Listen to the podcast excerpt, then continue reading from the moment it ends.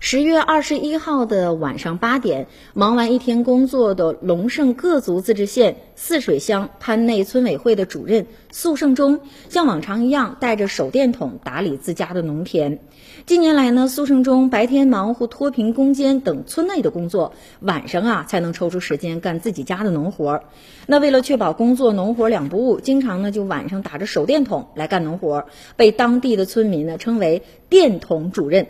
十月二十八号呢，电筒主任的图片新闻就引发了广泛的关注，有不少的网友啊就说了，说这图片一看哈就是摆拍呀，对这个真实性表示怀疑，而且呢也有媒体站出来了，说这个图片呢一定是摆拍的。对此呢，十月二十八号的晚上，这个苏胜忠啊就回应了，说照片啊真不是我摆拍的，而且呢他还解释了，说当时啊在松土啊稻庄还在地里，就一边松土呢一边把稻庄给清理掉，而且呢对于打手电筒农作呀，其他的村民也认为这是很正常的一件事儿啊。那这种照片呢，可以说是比较常见的。比如说，为了反映某种工作的风貌啊，定格某种工作场景啊，只要是真实的情景啊，也是无可厚非的。村民呢也证实了，说他们看到的宿生中啊，经常晚上就会到田里面去干农活，是很正常的一件事儿哈。除此之外呢，苏生中还希望说潘内村呢能沾沾这个龙脊梯田的光。原来呢，龙胜有三大贫困片区，希望呢能够靠旅游来解决贫困的问题题。